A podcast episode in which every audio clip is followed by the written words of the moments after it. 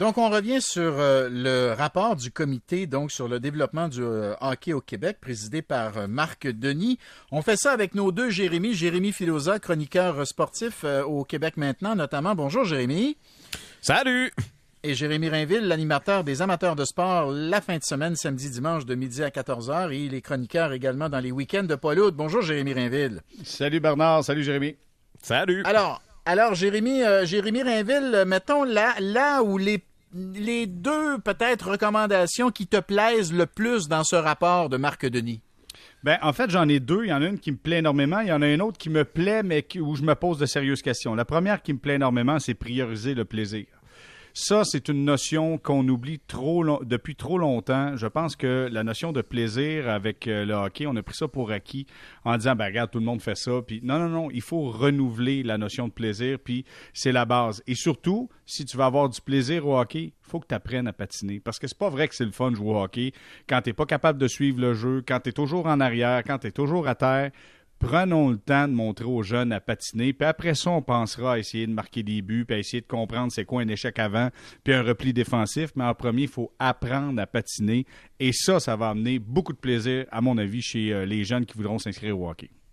Et, l'autre dont tu as l'air plus euh, dubitatif, on va dire? Écoute, j'ai vu dans les recommandations, euh, j'ai le résumé devant moi, puis c'est donné à Hockey Québec le pouvoir de gouverner et de, guider l'avenir du hockey québécois. Je me suis dit, ça, c'est une bonne idée. Parfait, moi, j'aime ça. Parce que là, il y a, d'autres ligues, il y a d'autres réseaux qui se mettent en, place présentement, mais je me suis posé la question, mm. si on veut donner le pouvoir à Hockey Québec de guider l'avenir du hockey, qui, qui a le pouvoir présentement? Qui décide?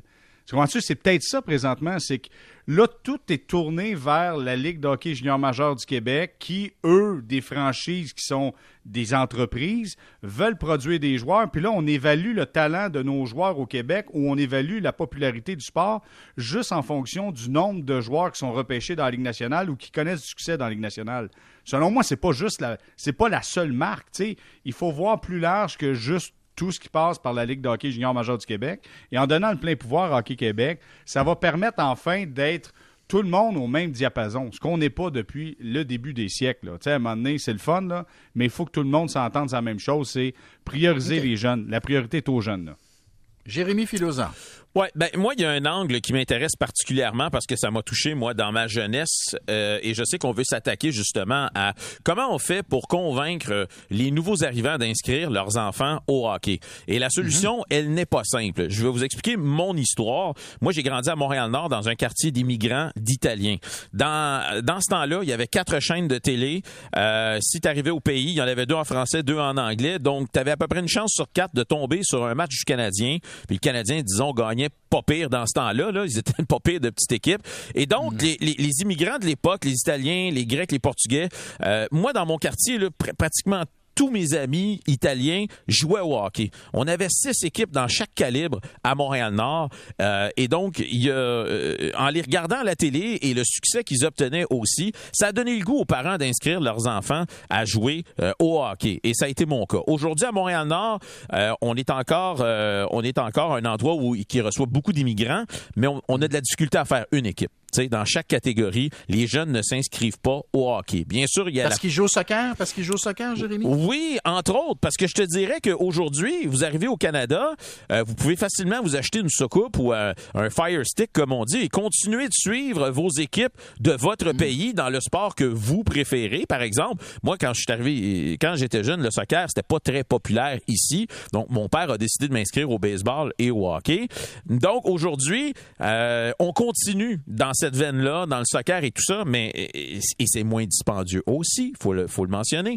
Donc comment faire pour rejoindre ces gens-là et leur dire ce serait une bonne idée d'inscrire votre enfant euh, à jouer au hockey? C'est tout un défi qui, qui les attend honnêtement. Est-ce que c'est réaliste comme défi?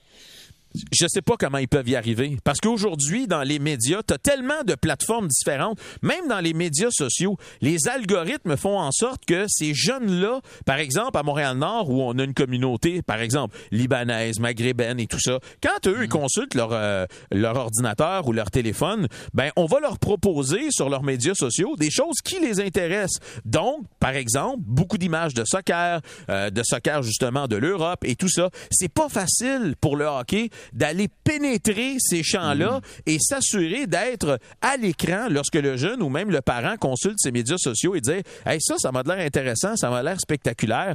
Je veux essayer euh, de, de, de, je veux m'essayer là-dedans. Ce que je dirais par contre, là, puis je vais faire un, je vais conclure là-dessus à Toronto pour y être allé à plusieurs reprises. Ils ont trouvé une façon extraordinaire d'inclure les nouveaux immigrants à, à, à, à suivre leurs équipes là-bas. C'est pas rare de voir des images, que ce soit au Rogers Center pour les Blue Jays ou au même euh, aux Raptors ou aux Maple Leafs, des images dans les estrades de gens de communautés différentes qui sont là avec leur chandail, avec leur casquette et ils appuient leur équipe. Il y en a pas mal moins au Centre Bell. Et juste peut-être ajouter quelque chose, Bernard, là-dessus. Je disais un papier de Martin Leclerc ce matin qui parlait euh, de la Suède. La Suède, pour attirer les gens, pour faire connaître le sport, envoie des invitations aux nouveaux arrivants dans six langues différentes. Sais, fait qu'à un moment donné, il faut s'ouvrir. Je pense qu'on est rendu là. Il faut s'ouvrir. La population change. Il faut s'adapter, mais surtout, il faut être attrayant. Puis arrêter de prendre le hockey comme un sport qui est acquis. C'est pas acquis. Je te disais, souviens-toi, lors de notre dernière conversation, il faut se relever les manches en 2022 puis recommencer à travailler pour nos jeunes pour qu'ils soient intéressés à faire du sport, intéressés à bouger. Je sais qu'on parle de bonnes habitudes de vie, mais tu sais, jouer dans un sport d'équipe, c'est le fun en ouais, Tu apprends plein d'affaires. Tu comprends un peu le principe de la vie. C'est que des fois, il y a du monde que tu n'apprécies pas nécessairement, mais tu es obligé de les respecter parce que ça fait partie d'un objectif commun. La hiérarchie. Tu sais, il y a plein de choses qui sont bonnes pour le jeune, à mon avis, pour les jeunes en général, dans un sport collectif. Fait que donc, il faut trouver le moyen de s'adapter à la génération où on est présentement. Mais il faut, les deux Jérémy, il faut aussi que ces jeunes-là, en particulier les jeunes des communautés ethnoculturelles, première, deuxième génération, euh, il faut les initier au hockey. Il faut, donc, il faut, en fait, j'allais dire, il faut les initier d'abord au patin. Il faut, les, il faut les amener sur une glace. Exact. Et, dans bien des cas, les parents n'ont pas l'argent pour acheter une paire de patins. Donc, ça, il va falloir y penser. Comment est-ce que tu t'assures, tu sais? Bon. Puis après ça, il faut trouver un rond de glace. Il faut trouver une place où les amener, là. Puis, euh, puis euh, Marc Denis euh, disait, écoutez, il y a, il y a, ces il parlait de, de, je sais pas si vous avez écouté l'entrevue en première heure. Il parle de patinoires, les patinoires réfrigérées qui sont, qui sont, qui, avec un toit.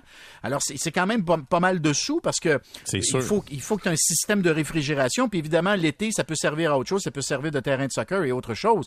Mais c'est quand même un bon investissement parce qu'on n'a pas assez d'aréna pour amener les écoles primaires euh, une fois par année, deux fois par année, trois fois par année patiner. Là, ça, se peut pas, ça. Là. Puis, ça, puis là, je vous parle pas des patins qu'il faut trouver. Là. Jérémy Philosophe. Ben, écoute, je veux dire, tu vas dans une allée de bowling, tu empruntes des souliers, mais ça devrait être la même chose pour euh, du patin. tu devrais pouvoir aller à l'aréna, louer une paire de patins pour un dollar ou deux pour aller patiner, par exemple. Euh, tu sais, on, dit qu'on manque de glace. C'est vrai qu'on manque de glace. Il y a des parents qui sont obligés d'inscrire leurs enfants puis se lever à 5 heures du matin pour aller les faire pratiquer à 6 heures. Pourquoi? Ben Parce que durant toute la journée, les enfants sont à l'école, les arénas sont vides. On n'est pas capable de s'en servir durant la semaine. Donc, ah, aussi, ben plus on inclut le hockey, le patin à l'école, et, si ces jeunes-là peuvent en profiter durant la semaine, ça va libérer des heures de glace aussi euh, durant les week-ends et les soirs. C'est problématique je vais vous dire, je vais vous dire, les gars, si on était sérieux, là, puis on voulait vraiment mettre en œuvre ce rapport-là, puis vraiment, là, initier les enfants, euh, toute origine confondue, au patin,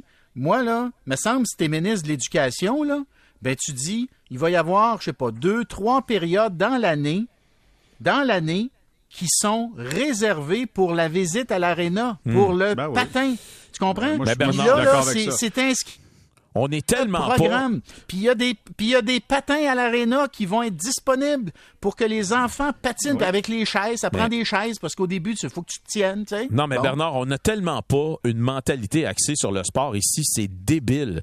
Quand on se compare à tout ce qui se fait ailleurs en Amérique du Nord pour le sport, puis je parle pas seulement euh, de, du hockey, mais tu sais quand on dit que euh, mm. nos enfants à l'école secondaire ont même pas un cours d'éducation physique par semaine, ça n'a pas de maudit bon sens.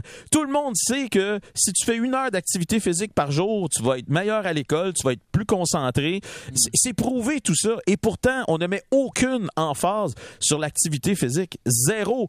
Euh, est-ce que c'est normal que des gens inscrivent leur enfant, par exemple, je sais pas, ou quelqu'un s'inscrit dans un gymnase, n'a pas un reçu d'impôt euh, pour mettre ça. Euh, il faut trouver des façons pour motiver les gens à faire pour moi, l'éducation physique, c'est aussi important que les mathématiques, c'est aussi important que le français, c'est aussi important que l'anglais. Si t'es pas en bonne forme physique, là, je veux dire, tu pourras pas rien faire d'autre. Donc, c'est la base pour moi. Jérémy Filosa, Jérémy Rainville, merci beaucoup à nouveau d'avoir participé à cette émission. Je trouve que vous formez un beau duo. C'est peut-être pas la première fois qu'on vous invite. Les gens peuvent pas nous la dernière suivre, fois soit dit en passant. Nous avons une émission qui s'appelle Les Jérémy le midi que les gens peuvent suivre sur Facebook et sur Twitter, sur les plateformes euh, du 98.5. Donc, venez nous chercher là, euh, Twitter, Facebook, on est là, les Jérémy le midi. On a fait une émission d'ailleurs euh, cet après-midi, donc les gens vont pouvoir la voir quand bon leur semble. Voilà. Et que vous êtes des bons vendeurs. Merci à vous deux. Ça fait plaisir. Salut. Salut, on s'en va à la pause au retour. On se parle de cette, euh, de cette école, donc euh, dans le coin de Magog. Tous les élèves ont accès à un projet particulier.